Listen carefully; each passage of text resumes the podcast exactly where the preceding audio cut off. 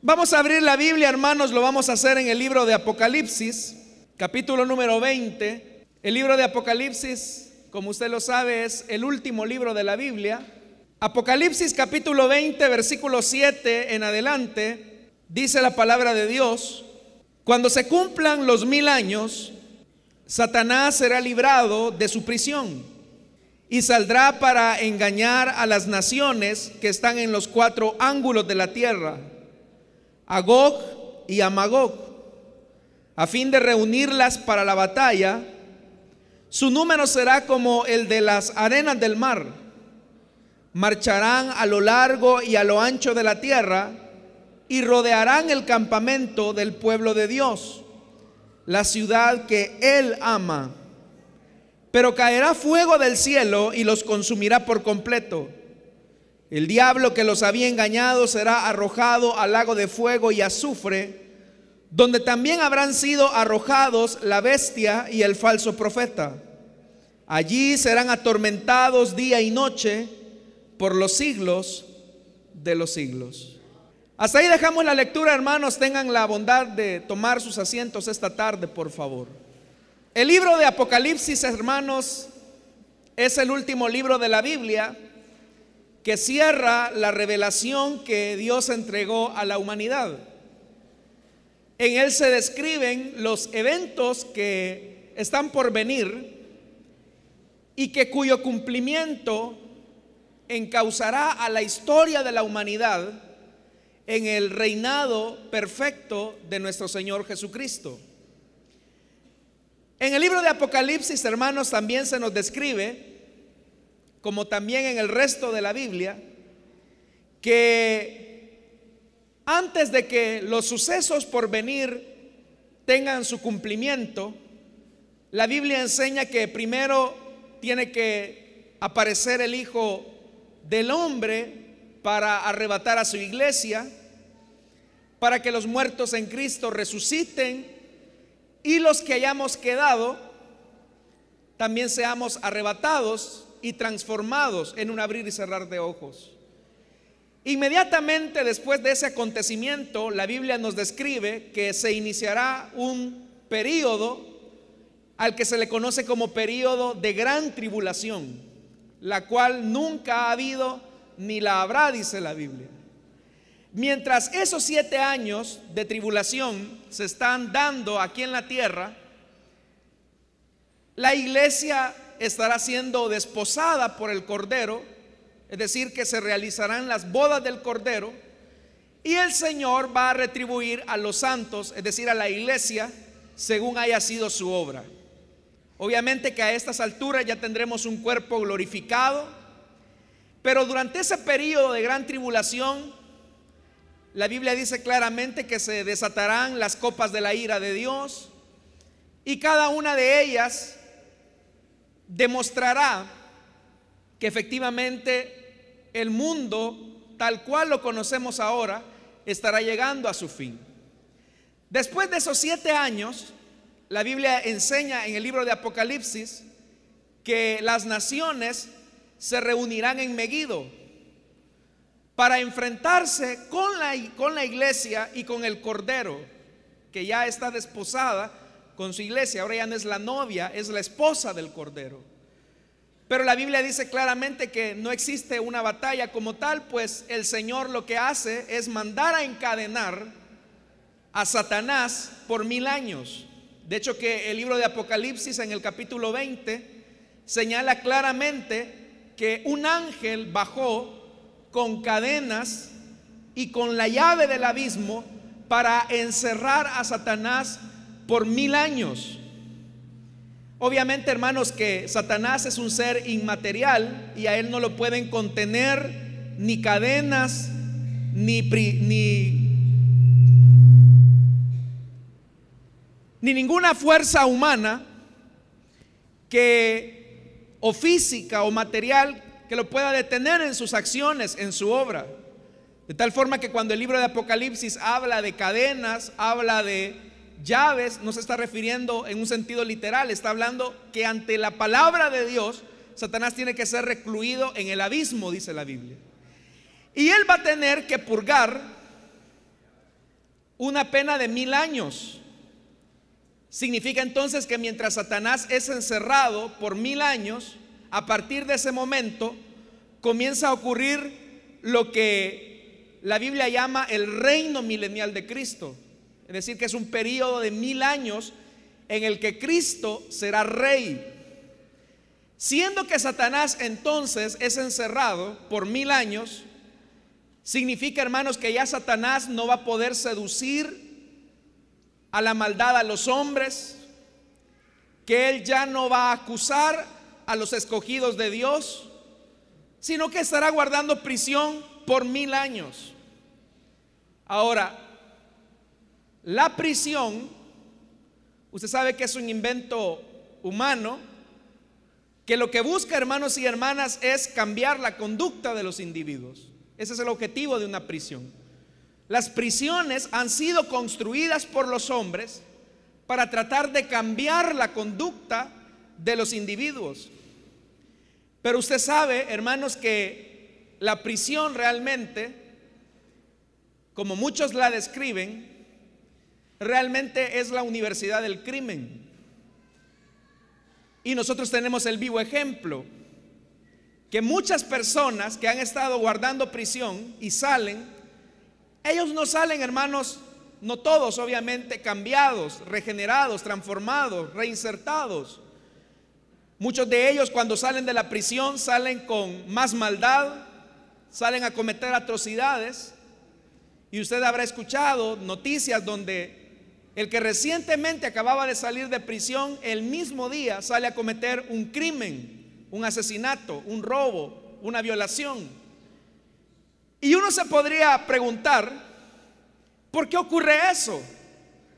Si ellos han sido encerrados en prisión y se supone que la prisión va a cambiar la conducta, ¿por qué en algunos de los que salen, que son la mayoría, no cambian? Y eso se debe, hermanos y hermanas, porque realmente la prisión lo que hace es maximizar las expresiones delictivas. Pero ¿cuál es la lógica humana?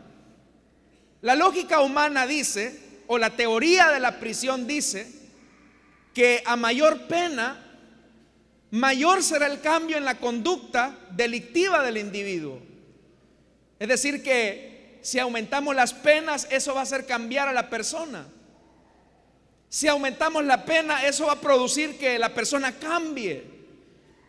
Y usted sabe que los políticos cuya garantía primordial es la demagogia, es decir, decirle a la gente lo que quiere oír, vienen ellos y prometen, cuando yo llegue a ser diputado, vamos a procurar una ley que sea más dura. ¿Y cuántas leyes no salieron, hermanos, años atrás, de mano dura, de super mano dura? Pero como eso es lo que le gustaba a la población escuchar, porque creían que a través de eso el que era delincuente iba a cambiar, porque la teoría de la prisión dice que a mayor pena, mayor será el cambio en la persona que comete delito. Esa idea, lo que hizo hermanos y hermanas, es que solamente fue un paliativo y por eso es que yo le decía que mucha razón hay en aquellos que dicen que la prisión realmente es la universidad del crimen. Pero por todo eso, hermanos, que acabo de mencionar, que el ser humano cuando sale de la prisión, en la mayoría de los casos, no, en todos, muestran una conducta más mala, más perversa, más negativa, más destructiva.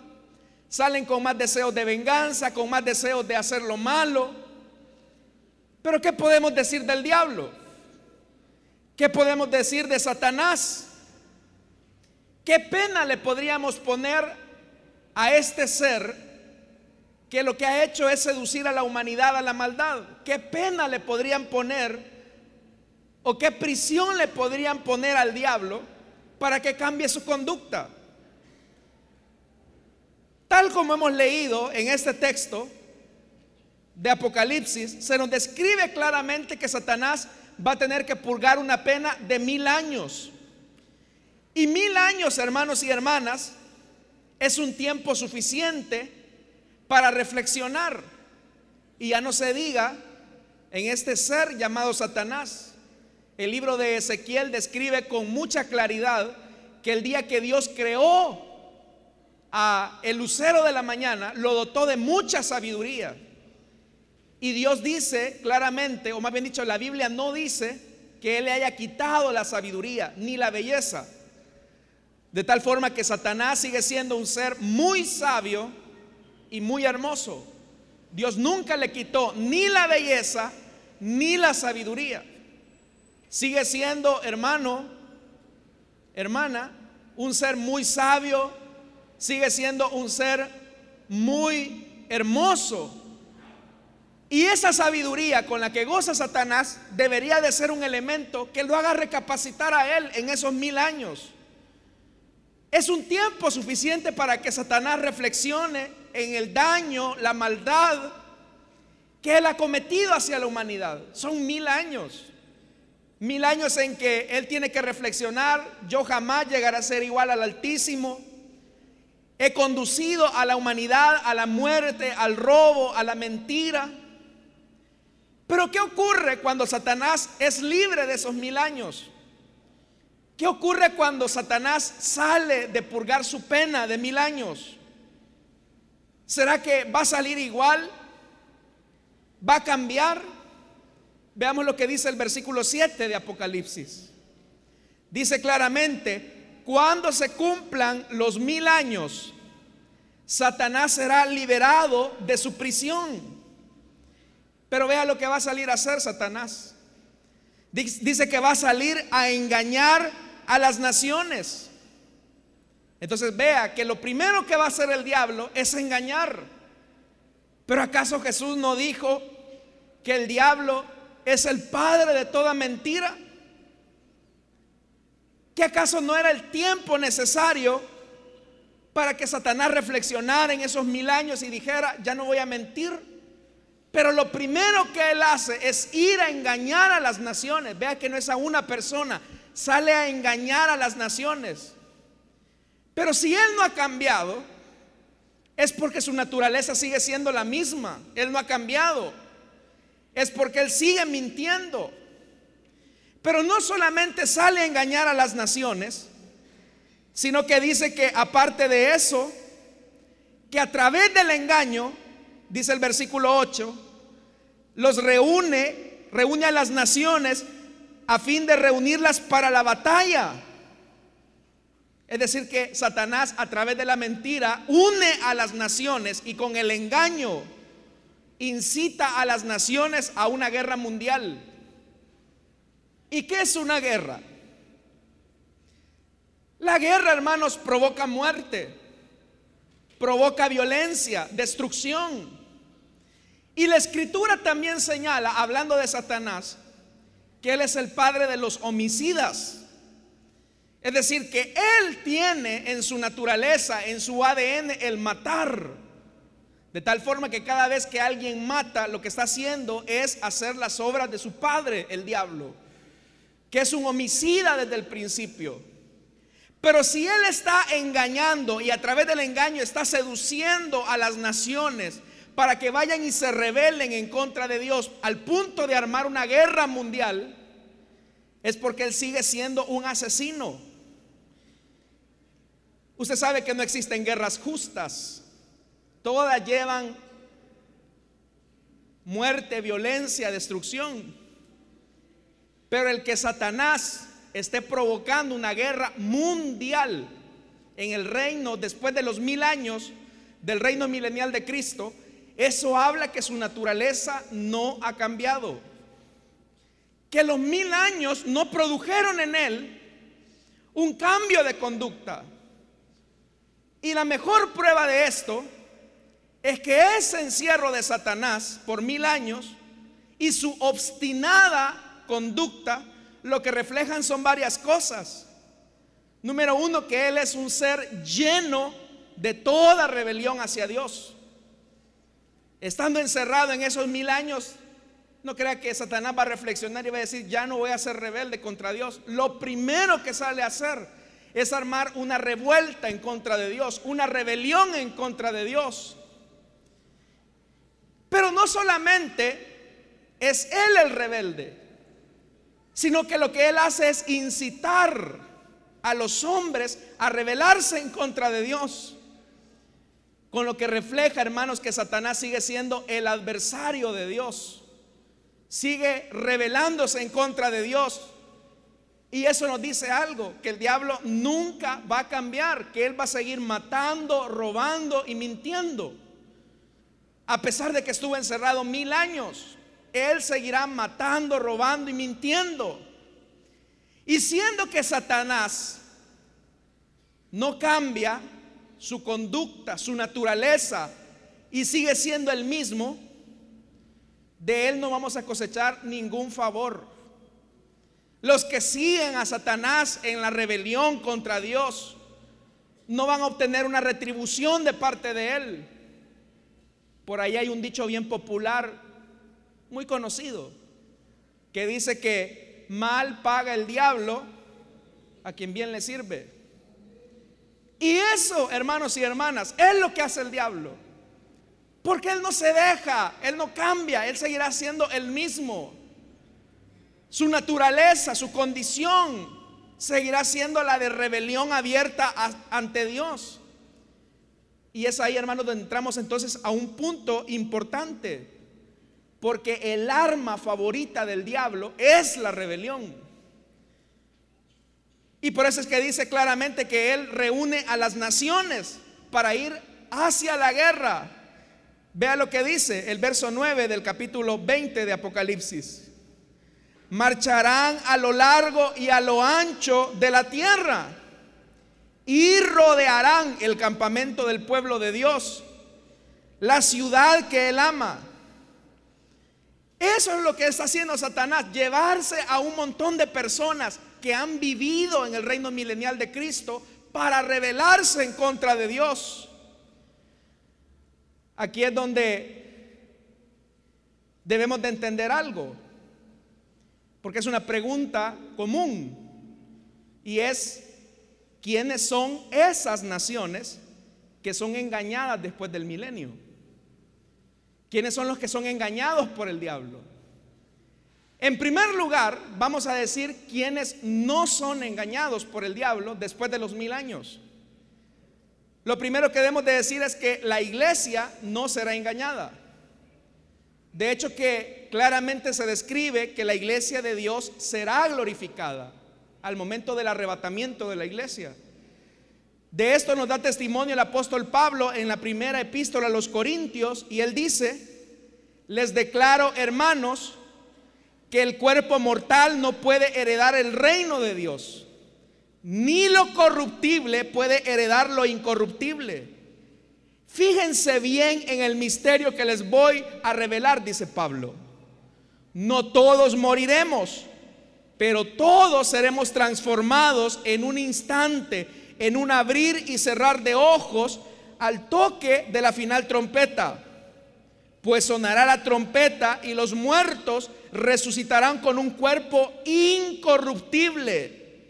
Pero dice Pablo, y nosotros seremos transformados. Entonces, ¿qué ocurre? Que en el momento en el que aparezca el arrebatamiento de la iglesia, en el momento en el que suceda el arrebatamiento de la iglesia, la iglesia va a recibir un cuerpo inmortal de resurrección, un cuerpo transformado. La iglesia va a ser glorificada y va a tomar un cuerpo de naturaleza incorruptible. Lo que significa que a partir de esa transformación ya no vamos a sentir deseos de pecar, ya no vamos a, ser tentados. Entonces, a partir de esta verdad, la iglesia no podrá ser tentada y mucho menos engañada después del milenio. Entonces la pregunta es, ¿quiénes son estas naciones que son engañadas? Debemos de entender, hermanos, la condición del ser humano en el milenio. Porque si la iglesia no va a ser engañada, entonces ¿quiénes serán engañados después del milenio? Hay que entender que al milenio, al milenio, al reino milenial de Cristo, no solamente la iglesia va a entrar, también van a entrar los que sobrevivan de Israel, del periodo de la gran tribulación. Es decir, que los sobrevivientes de Israel que no aceptaron la marca de la bestia, que no es una marca o un sello real, sino que es una marca simbólica de valores, de principios, de naturaleza, de conducta. Porque yo le pregunto a usted, ¿cuántos somos sellados por el Espíritu Santo? Claro, pero no tenemos un sello en la frente o en la mano. Cuando hablamos del sello del Espíritu Santo, estamos hablando de la morada del Espíritu Santo en nosotros, que nos da testimonio que somos hijos de Dios. Entonces, de igual manera, el que es sellado por la bestia, no se anda imaginando que el diablo va a andar con un sello poniéndole en la frente o en la mano derecha. Está hablando de un sello figurado, simbólico, que habla de valores, que habla de presencia diabólica en el ser humano. Pero hay israelitas, habrán israelitas, porque recuerde que el periodo de, de, la gran tribulación es un trato hacia Israel. Habrán israelitas que reconocerán finalmente que Jesús es el Mesías prometido. Obviamente que ellos no serán iglesia. Entonces, oiga, estos israelitas que sobrevivan a la gran tribulación no recibirán un cuerpo glorificado como la iglesia. Ellos seguirán teniendo su cuerpo natural, así como el que tenemos usted y yo en este momento.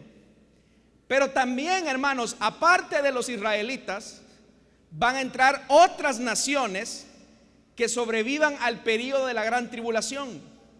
Entonces, al milenio, ¿quiénes entran? La iglesia del Señor, los sobrevivientes de Israel y los sobrevivientes de otras naciones que no hayan aceptado reconocer a Satanás como Dios. Y hay una verdad entonces que se esconde en esto, y es que la Biblia no dice que toda la humanidad vaya a morir en la gran tribulación. De hecho que el libro de Apocalipsis, hermano, nos demuestra que la mayor cantidad de muertes que se va a producir en este periodo será de la tercera parte de la población. Significa que hay dos terceras partes que no van a morir. Esos seres humanos que no sobreviven, que, sobrevivan a la gran tribulación, van a entrar al reino milenial de Cristo. Y ellos, hermanos y hermanas, siendo que son los que van a entrar, hay que decir que serán seres humanos que no van a tener un cuerpo glorificado. Pero ese cuerpo va a tener notables diferencias en relación al cuerpo que poseemos ahora. No van a tener un cuerpo glorificado, pero van a tener un cuerpo con mayores ventajas que las que tenemos ahora. Por ejemplo, la longevidad va a ser restablecida. Es decir, que los seres humanos no van a morir tan rápido. Estos seres humanos que entren al milenio se van a casar, van a tener hijos. Y el ambiente en el que estos seres humanos van a vivir es un ambiente muy diferente al que tenemos ahora. De hecho que Isaías lo describe en el capítulo 11, versículo 6 al 9, dice, el lobo vivirá con el cordero el leopardo se echará con el cabrito y juntos andarán el ternero y el cachorro de león.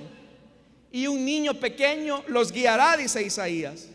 La vaca pastará con la osa, sus crías echarán juntas, el león comerá paja como el buey, jugará el niño de pecho junto a la cueva de la cobra, y el recién destetado, es decir, el que recientemente acaba de nacer, meterá la mano en el nido de la víbora.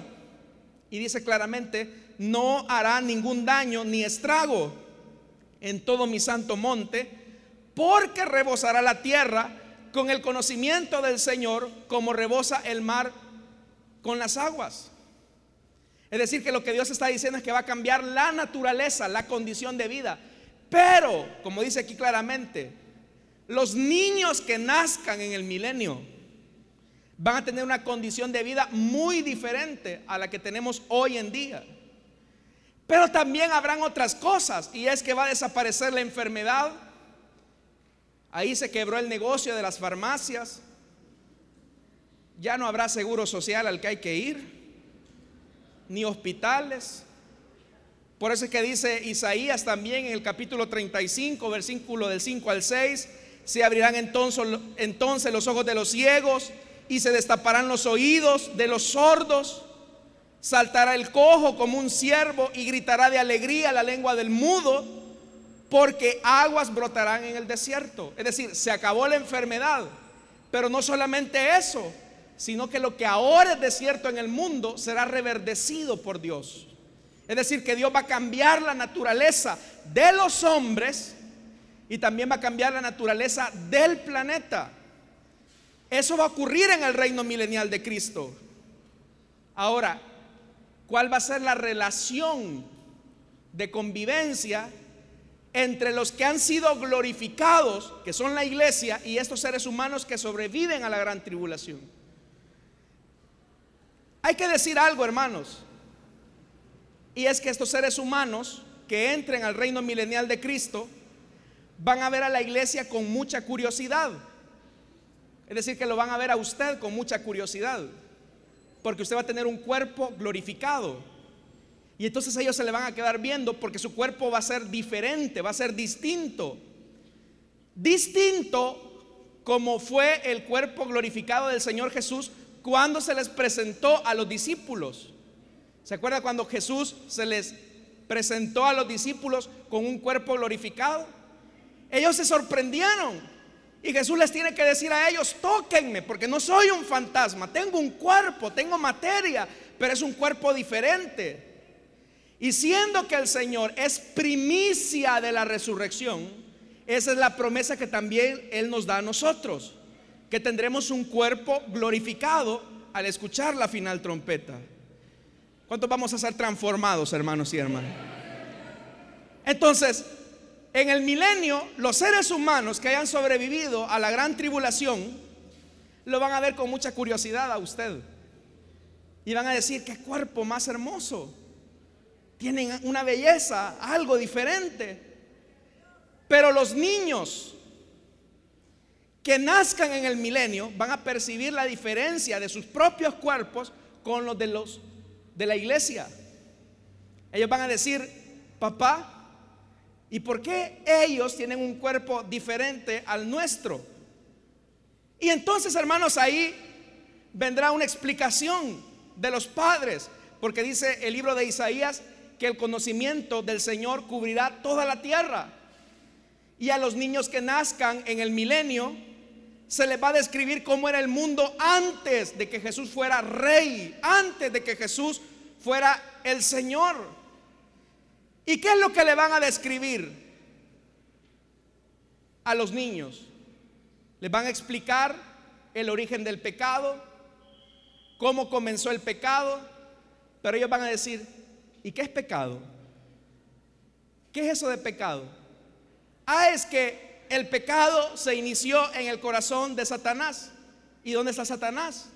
Y los padres le dirán a los niños, está encerrado en el abismo, está purgando una pena de mil años. Ahí está. ¿Y él qué hacía? Ah, bueno, él fue un ser angelical creado por Dios, pero él se rebeló en contra de Dios. Pero no solamente le van a explicar a los niños cómo era el mundo antes o cómo era el pecado y Satanás, sino que también le van a explicar a los niños cómo era el mundo antes del reino milenial de Cristo. Ellos van a comprender y van a decir, en el mundo antes el agua estaba contaminada. ¿El qué? El agua estaba sucia. Pero como ellos están viendo agua limpia, cristalina, y esa agua no se podía tomar. Y habían desiertos. ¿Y qué es un desierto? No habían árboles. ¿Qué? Si todo está lleno de árboles. Pero ¿cómo es eso que no habían árboles? Los niños no lo van a entender. Pero lo que es más, les van a decir, habían niños que asesinaban a otros con armas en las escuelas. Matar. ¿Y qué es un arma? Y le van a explicar a los niños, el arma fue un invento malo de los hombres para quitarle la vida a otros. ¿Y por qué hacían eso? Van a decir los niños. En esa etapa en que los niños preguntan. Y antes había pobreza. ¿Y qué es pobreza? Ah, que no tenían nada para comer. Y los niños van a seguir preguntando, pero ¿cómo va a ser eso? Si hoy aquí todos tenemos comida y comemos bien. Entonces vea que estos niños que nazcan, hermanos y hermanas, en el reino milenial de Cristo van a tener todas esas dudas, todas esas preguntas, porque van a ser el fruto de las relaciones que los hombres que sobrevivan a la gran tribulación van a tener. Pero estos niños van a crecer y se van a casar y van a tener hijos. Y estos niños seguirán naciendo en el milenio. Pero como ya lo dije, la longevidad va a ser restablecida. Y vea lo que dice Isaías capítulo 35, versículo 2. Hablando de la gloria venidera. Él dice, se les dará la gloria del Líbano y el esplendor del Carmelo y de Sarón. Ellos verán la gloria del Señor el esplendor de nuestro Dios. Es decir, que ¿qué características tiene el Líbano? Los cedros del Líbano. Se sabe que hay cedros del Líbano que actualmente tienen dos mil años de estar en el planeta Tierra. Es decir, que esos cedros del Líbano fueron plantados por los reyes de aquella época, entre ellos Salomón. Pero todavía esos, esos cedros del Líbano permanecen. Pero ¿qué es lo que está haciendo el Señor? Él está diciendo que le va a devolver a estos seres humanos la gloria de los cedros del Líbano. Es decir, que hay una persona, hermanos, va a andar viviendo en edades muy avanzadas. De hecho, hermanos, que la Biblia establece un límite de edad, o más bien dicho, establece cuál es la edad mínima para dejar la niñez. Y vea lo que dice Isaías capítulo 65, versículo 20. Dice, nunca más habrá en ella niños que vivan pocos días, ni ancianos que no completen sus años. El que muera a los 100 años será considerado muy joven. Es decir, el que se murió a los 100 años se murió bien chiquito. Y a usted, hermana, que le da pena cuando le preguntan la edad. ¿Quién va a dejar, hermanos, la niñez? ¿A qué edad se deja la niñez en el reino milenial de Cristo? A los 100 años. Es decir, que los niños van a dejar de ser niños a los 100 años. Pero si alguien muere, porque van a haber muertes en el reino milenial de Cristo a consecuencia del pecado en ellos, van a ser mínimas excepciones, pero las habrán. Vea lo que dice Isaías 65:20. Dice, el que muera a los 100 años será considerado joven. Pero ¿por qué va a morir en un reino perfecto? La parte final de ese verso lo dice, pero el que no llega a esa edad será considerado maldito. Es decir, el que no llegue ni a los 100 años, el niño que peque antes de llegar a los 100 años va a ser considerado maldito. Es decir, que ahí hay una, una evidencia clara y es que Dios en su reino perfecto va a erradicar el pecado de primas a primera. Es decir, que el que peque en el reino milenial de Cristo, de estos seres humanos que sobrevivan a la gran tribulación, van a ser desarraigados en el mismo momento.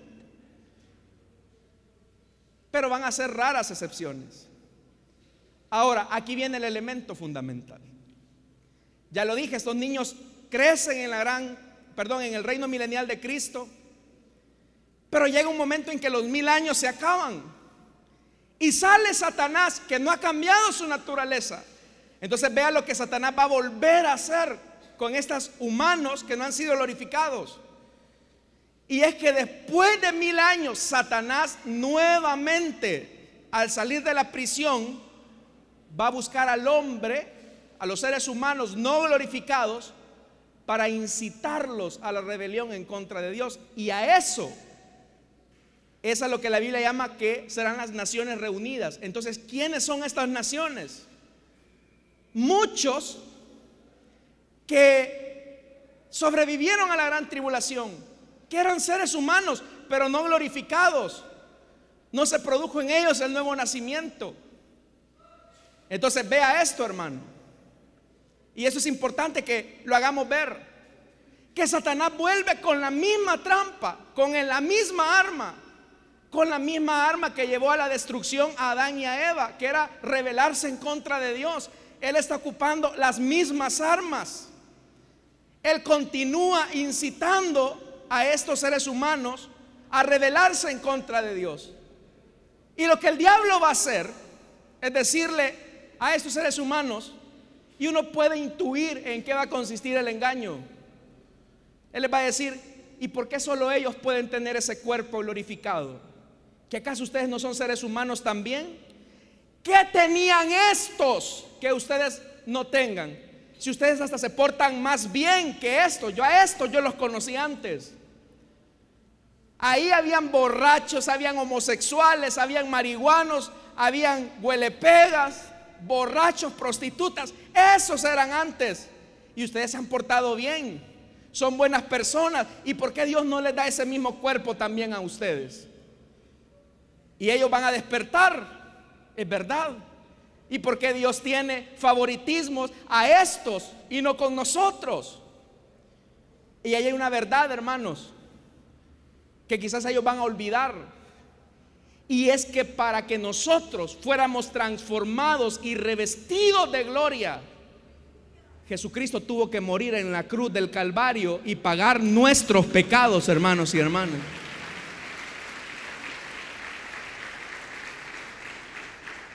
Entonces ellos se van a sentir motivados, incentivados. ¿Y por qué no le vamos a reclamar a Dios? Sí les va a decir el diablo, vamos.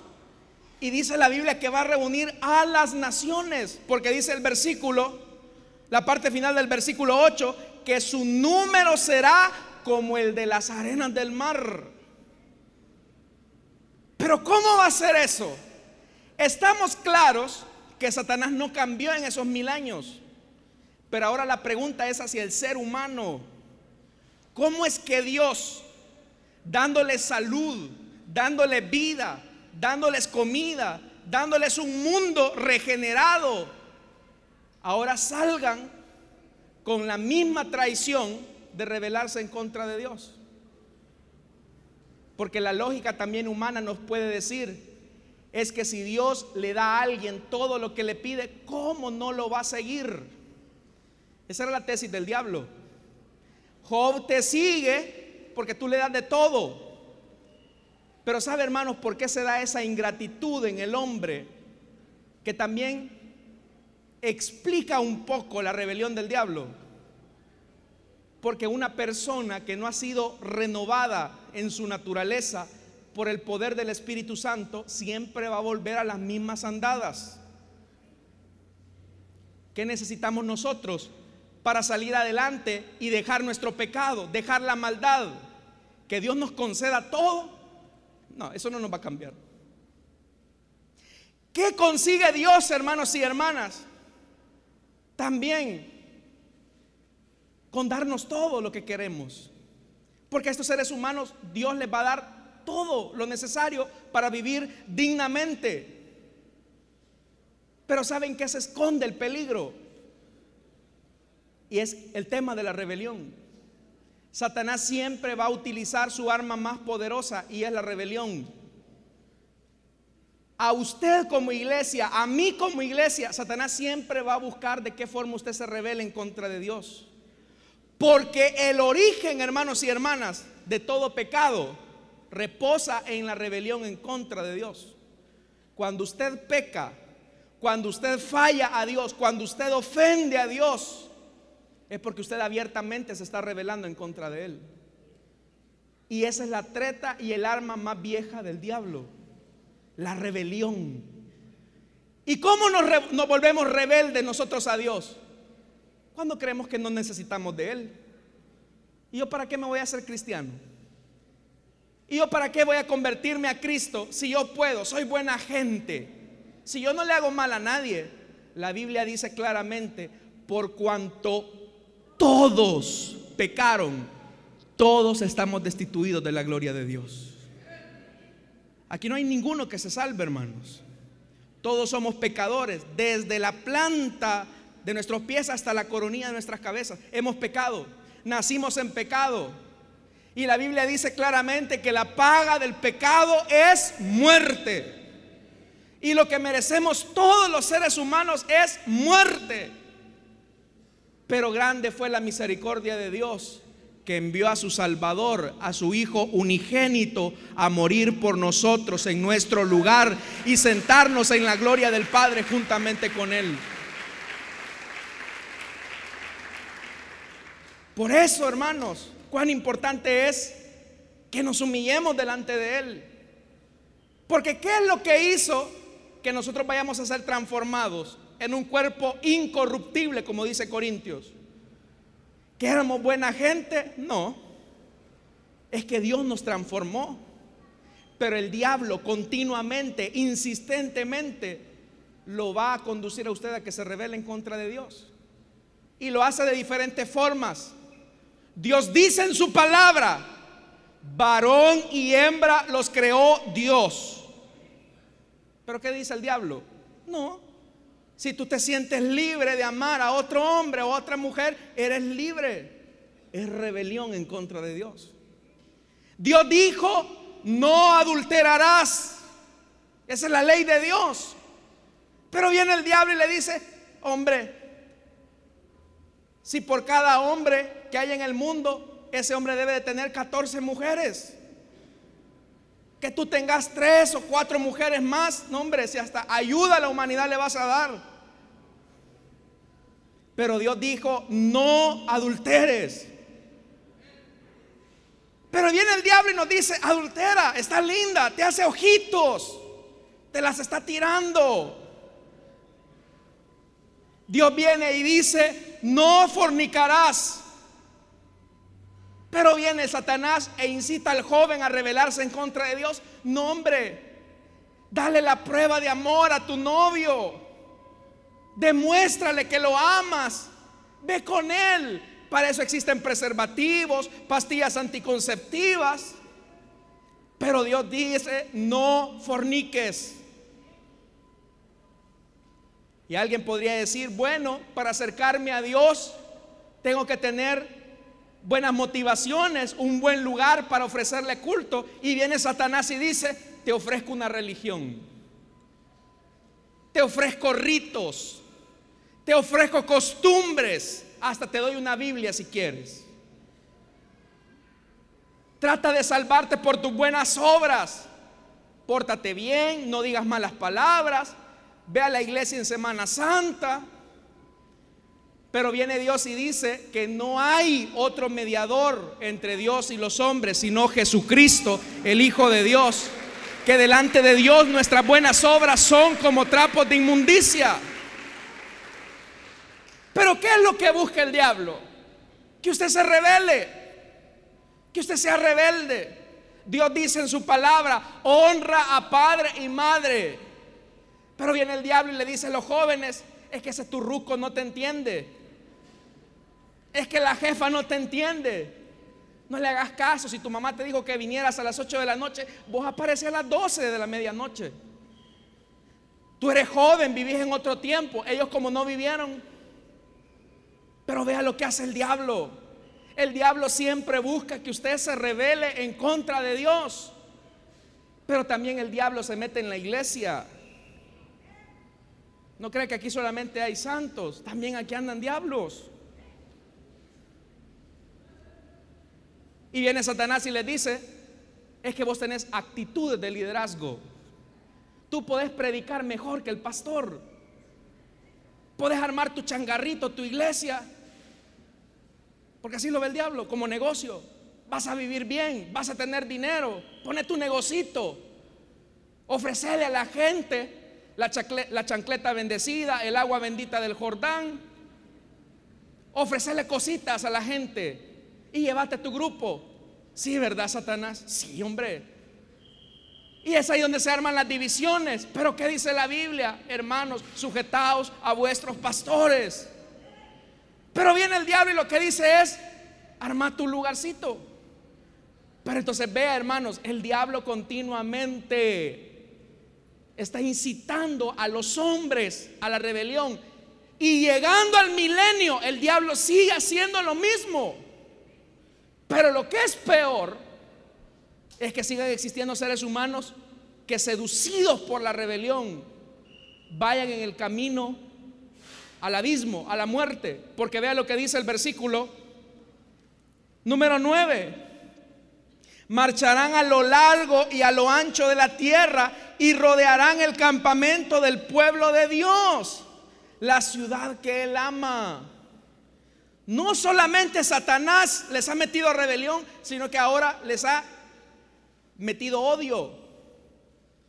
Porque dice la Biblia que están marchando en contra de la ciudad que Dios ama. Y si ellos están marchando hacia la ciudad que Él ama, que es su iglesia, es porque ahora ya se fermentó en el corazón de ellos el odio. Pero dice el versículo 10, el diablo que los había engañado, es que el diablo sabe que está perdido, que está derrotado. Hermano, Satanás es consciente de su derrota. Satanás sabe que ya no tiene victoria. Pero vea lo que hace el diablo. Él no se quiere ir solo. El diablo que los había engañado será arrojado al lago de fuego y azufre, donde también han sido arrojados la bestia y el falso profeta. Pero no solamente van a ser arrojados, al lago de fuego y azufre el diablo, sino todos aquellos que van detrás de Satanás en esa rebelión abierta en contra de Dios.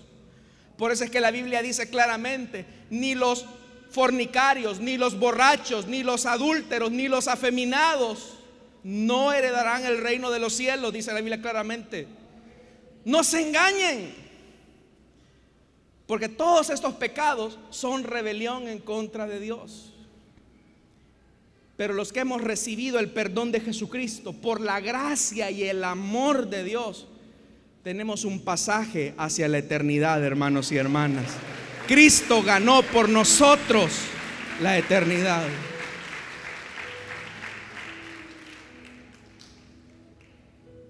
Un día, los que se burlaron de usted, los que vieron en el Evangelio una ridiculez es cuento de viejas. Está bueno para una película. Esto no es película, es la palabra de Dios. Y esa palabra de Dios traerá su cumplimiento. Sécase la hierba, marchítase la flor, mas la palabra de Dios nunca pasará, dice la Escritura. Tiene fiel cumplimiento. Y no sabemos a, a qué distancia, a qué tiempo estamos de eso. ¿Quién sabe, hermanos? Si los últimos predestinados para ser transformados en la gloria de Dios están aquí en la iglesia. Y estos que pasen ahora a entregarle su vida a Jesús y al finalizar, hasta que el último de los escogidos entre, sonará la trompeta.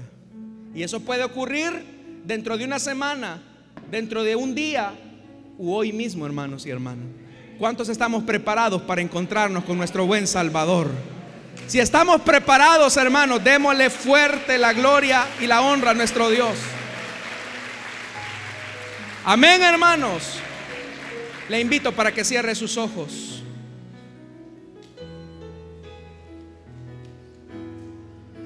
Si hay alguien que desea entregarle su vida a Cristo o desea reconciliarse, le invito para que se ponga de pie. Que desea ser humilde a Dios, ya no rebelarse en contra de Dios. Si usted no ha querido nada de Dios, sepa que su pecado, el origen de su pecado, está en la rebelión que Satanás produce en usted. Pero si usted quiere ser libre de esa rebelión y humildemente entregarle su vida a Cristo, le invito para que se ponga de pie, camine hacia el frente, vamos a orar por usted. ¿Habrá alguien que desea entregarle su vida a Cristo o desea reconciliarse? Si Dios ha tocado las vidas esta tarde, le invito para que se ponga de pie en el lugar donde está. Camine hacia el frente. Vamos a orar por usted.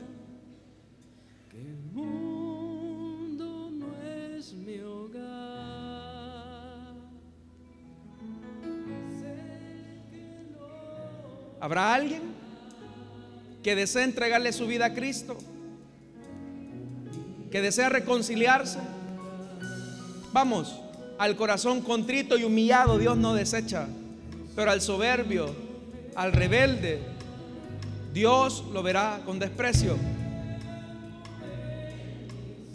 Yo no le puedo garantizar cuándo será esto, pero lo que sí sé es que será un hecho. Pero si usted le rinde su vida a Jesús y le dice, Jesús, sé tú mi Señor y mi Salvador, usted en ese momento es sellado por el Espíritu Santo. Y eso evidencia que usted ha sido predestinado por Dios.